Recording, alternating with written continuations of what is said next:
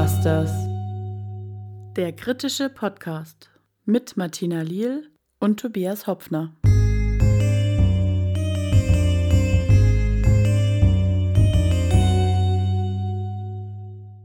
Hallo Tobias. Hallo Martina. Schön, dass du da bist. Ja, danke schön. Willkommen auch an unsere Zuhörer. Schön, dass ihr da seid. Wir freuen uns wahnsinnig, ähm, den Podcast hier gemeinsam machen zu können. Und unser Ziel ist, dass wir gemeinsam ein bisschen über Endometriose aufklären wollen. Und ich glaube, dass da sehr, sehr viele Dinge als Tatsachen zum Teil dargestellt werden, die wahrscheinlich diskutabel sind, auch wissenschaftlich, dass wir sehr viele Mythen in dem Bereich noch haben, dass das, was die Wissenschaft sagt und was die Realität tut, zum Teil sehr weit auseinanderdriftet, dass Frauen viel Hoffnungen gemacht werden, die vielleicht nicht begründet sind. Und deswegen haben wir auch mitunter, da kommen wir gerne noch drauf, den Namen Endobusters gewählt. Und ja, Ziel wird hauptsächlich mal aufzuklären. Dann ist noch ein Ziel von dem Podcast, da werden wir dann in den einzelnen Folgen drauf eingehen, dass wir verschiedene Themenbereiche ganz gezielt anschauen, Entstehungsmodelle, die Therapien, was können die Frauen vielleicht selbst tun, was gibt es für alternative Ansätze, was ist im so einer Verlauf einer Behandlung zu beachten, was gibt es vielleicht für Krankenkassen mit Fragestellungen und Themen. Und das werden alles dann einzelne Folgen, wo wir dann auch noch Gäste dazu einladen, die sich damit besonders gut auskennen. Vorneweg wollten wir euch auch erstmal erzählen, wie wir uns kennengelernt haben und wie wir überhaupt dazu kommen, diesen Podcast hier zu machen. Magst du mal deinen Teil der Geschichte dazu erzählen, Martina? Aber gerne, ja, wie haben wir uns kennengelernt? Das fing an, als ich an meinem Buch Endometriose und Psyche gearbeitet habe. Und ich hatte damals eine Patientin befragt zum Thema Schmerzen beim Sex. Und sie hat mir dann von ihren Erfahrungen erzählt, auch ähm, in der Sexualtherapie und war damit sehr unzufrieden und meinte so, sie würde gerne mal gynäkologische Osteopathie ausprobieren. Und daraufhin habe ich gedacht, Mensch, den Begriff höre ich zum ersten Mal, interessant, habe dann gegoogelt und bin dann auf dich gestoßen. Und was für ein Glückstreffer, denn du kennst dich mit Endometriose aus und ähm, ja, den Namen Endo, den Namen Endobusters, auf den sind wir gekommen, weil wir beide der Ansicht sind, dass halt die Endometriose sehr, sehr schwer zu fassen ist. Es gibt eigentlich auch noch gar keine feste Definition. Man hat die Gründe noch nicht ähm, erfasst und es ist wie eine Geisterjagd tatsächlich. Auch dadurch, dass die Endometriose in verschiedenen Gestalten und Formen auftreten kann, in ganz unterschiedlichen Symptomen und überall im Körper. Und ähm, daher fanden wir den Namen sehr passend. Ja, was befähigt uns dazu, zu diesem Thema etwas zu sagen, Tobias? Zu den Befähigen kommen wir gleich noch. Jetzt wollte ich noch kurz auch mein, meinen Teil der Geschichte erzählen, wie wir uns kennengelernt haben und warum ich mich so wahnsinnig freue, dass wir das zusammen machen. Weil als du mich zu dem Buch kontaktiert hattest, kannte ich dich zwar von deinem ersten Buch vom Titel her, hatte es damals noch nicht gelesen gehabt, aber ähm, genau, wir hatten dann ein, ein Interview oder ein Gespräch zu deinem zweiten Buch gemacht und da habe ich schon bemerkt, dass es eigentlich alles sehr, sehr gut zusammenpasst, was wir so denken. Und als dein Buch rauskam, habe ich es eigentlich fast in einem, einem Aufwasch gelesen und in einem Durchgang, weil es einfach genau meine Gedanken auch zum Gesundheitssystem, zu, ja, wie wollen wir mit Menschen umgehen, wie wollen wir nicht mit Menschen umgehen, trifft. Und Außerdem fand ich dein Buch sehr, sehr witzig und witzig und kritisch. Und genau, ich denke, man muss nicht mal das so wahnsinnig ernst betrachten. Und genau, diesen, diesen Witz finde ich, finde ich gut und schön. Genau. Magst du uns vielleicht vorneweg deine Geschichte erzählen, was dich überhaupt dazu gebracht hat, dich mit Endometriose zu beschäftigen? Ja, also erstmal danke für die äh, Komplimente, äh, was mein Schreiben angeht. Ja, der Humor hat mich äh, durch die ganze Sache durchgetragen, muss ich ganz ehrlich sagen. Es ist auch äh, eine Art Schutzfunktion, die man sich da aufgebaut hat, denn ich bin selber seit ähm, über 30 Jahren Betroffene und ähm, ja, äh, habe dann diesen klassischen Endometriose-Weg äh, beschritten. Das heißt, am Anfang wurde es halt nicht ernst genommen. Ähm, es hat, ähm, jetzt muss ich selber überlegen, wie lange hat es gedauert bis zur Diagnose? Äh, 13 Jahre bis zur Diagnose, dann in der Not-OP. Und äh, damals fühlte ich mich sehr damit alleingelassen. Ähm, es gab kaum Informationen und ich habe aus Frust heraus angefangen dann zu bloggen. Damals äh, auf meinem Blog Endobay der existiert mittlerweile nicht mehr, aber ich habe acht Jahre lang gebloggt, mich sehr damit auseinandergesetzt, viel recherchiert, Experten und Expertinnen interviewt, war auf Endometriose-Kongressen und nach acht Jahren des Bloggens kam dann der Komplett Media Verlag auf mich zu und hat mich gefragt, ob ich nicht ein Buch dazu schreiben wolle. Und so ist dann nicht ohne meine Wärmflasche entstanden, wo acht Jahre Recherche drin steckt. Und ähm, ich habe auf meinem Weg halt sehr viel ähm, Gaslighting, Traumatisierung und Diskriminierung, ähm, und Diskriminierung erfahren und ähm, ja, und äh, sehr, sehr viele Widersprüche.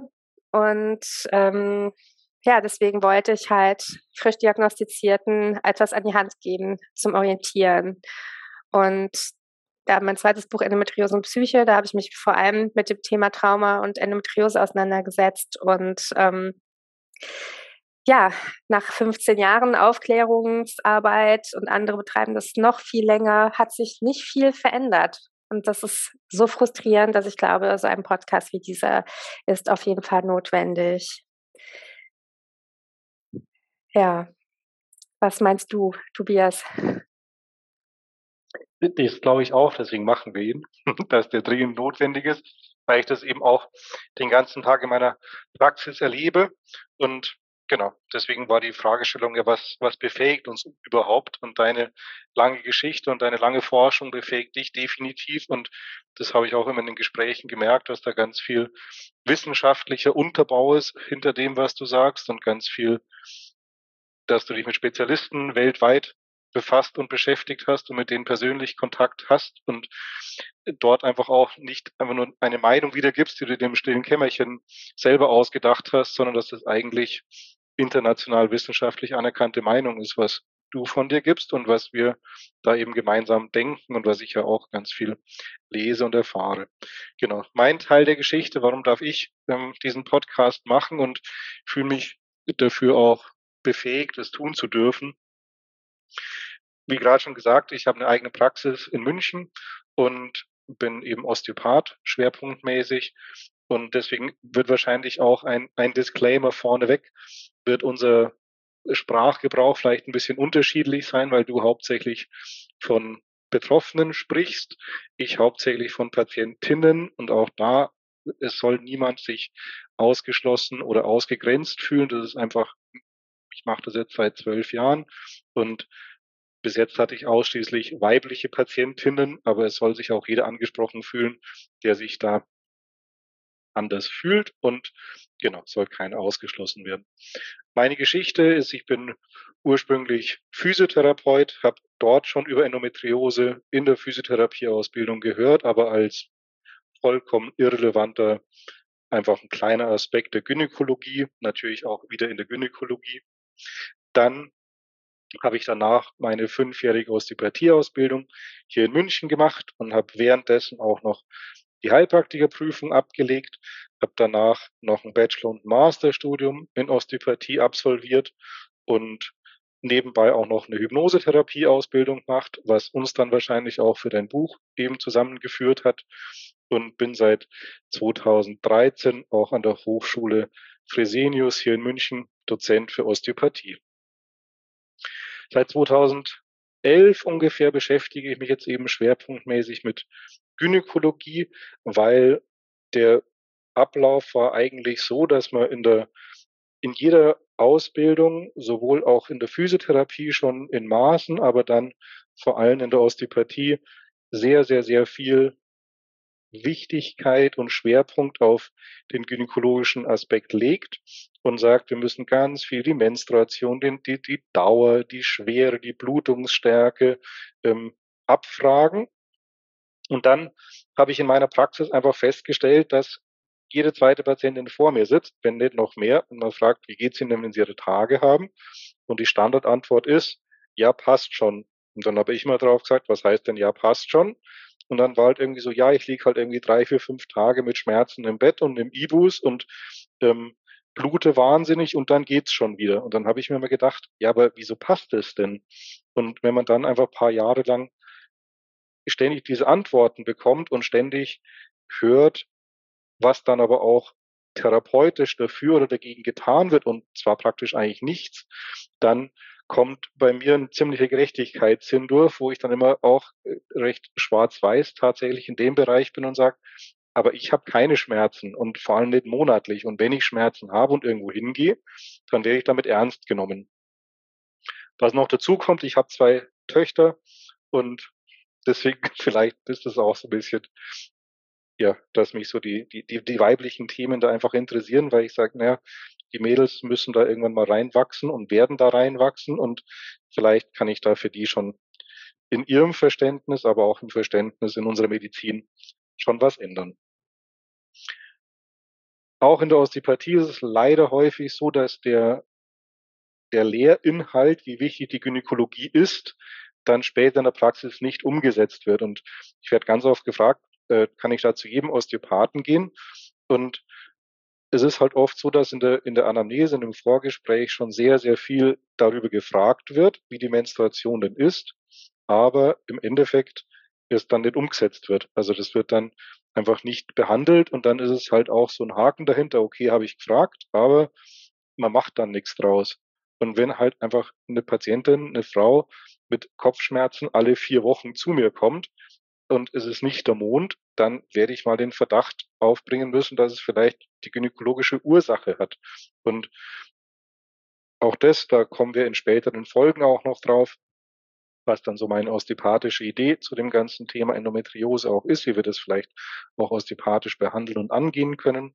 Und in meiner Praxis ist eben das Thema Menstruation als komplettes Thema, als Körper, Seele, Geist, ganze Frau und nicht nur es tut der Bauch weh, wie es ja auch dann leider oft in der Endometriose ähm, in die Gynäkologie geschoben wird und gesagt wird, es tut halt der Bauch weh, aber es ist halt einfach viel mehr. Und auch da wollen wir, ich glaube, das ist unser beider Ziel auch, ganz viele Frauen stützen und sagen, das ist vollkommen in Ordnung und es ist so. Und wenn du sagst, es tut weh, dann tut's weh und dann glaube ich das. Oder da ist ein Problem und dann glaube ich das. Und genau, das ist so ich glaube, für uns beide ganz wichtig, dass wir da jeden eigentlich mit unserem Podcast stützen und unterstützen wollen und nicht gaslighten. Ich glaube, dass wir ganz viel interdisziplinär zusammenarbeiten müssen. Ich glaube, dass es kein richtig und kein falsch in der ähm, falsch, glaube ich, gibt es schon. Aber es ist nicht so, dass jede Therapie für jeden richtig ist im Ansatz. Und jeder muss vermutlich, jede Frau muss vermutlich ihren Weg da finden. Und vielleicht können wir hier mit unserem Podcast unseren Beitrag leisten, dass man den Weg findet. Genau, denn es geht darum, auch das Selbstbewusstsein der Betroffenen zu stärken und äh, das Selbstbewusstsein, was einem durch die Jahre mit der Erkrankung in diesem medizinischen System, wie ich es erfahren habe, genommen wird, tatsächlich. Und ähm, ja, wie du sagst, ne, die Endometriose hat einen großen Einfluss auf die Menstruation oder kann einen großen Einfluss auf die Menstruation haben, ähm, aber nicht nur halt eben. Ne? Und ähm, wenn wir auch schon immer von, von Bauchschmerzen sprechen, meine Schmerzen waren nachher ganz woanders, aber da Darauf werden wir noch kommen. Wir werden auf ähm, alle möglichen Formen der Endometriose auch zu sprechen kommen. Und im ähm, nächsten Podcast ähm, ist unsere Idee erstmal über die Entstehungstheorien, die es da so gibt, zu sprechen. Und wovon reden wir eigentlich, wenn wir von Endometriose reden? Und ähm, ja, ich freue mich schon drauf und ähm, ich hoffe, ähm, unser Podcast wird euch gefallen. Ähm, ja, lasst uns ein paar äh, Bewertungen da, äh, gebt uns euer Feedback. Ähm, ich denke, durch ähm, Feedback ist für uns sehr wichtig, um zu wissen, auch welche Themen interessieren, was wir noch ansprechen werden. Und da, äh, da gehen wir natürlich gerne auf eure Wünsche ein und ja, teilt es, erzählt es weiter. Wir freuen uns. Dankeschön fürs Zuhören.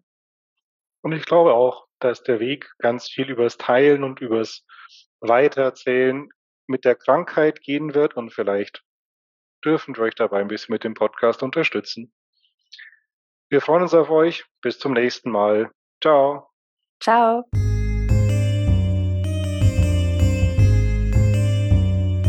Endobusters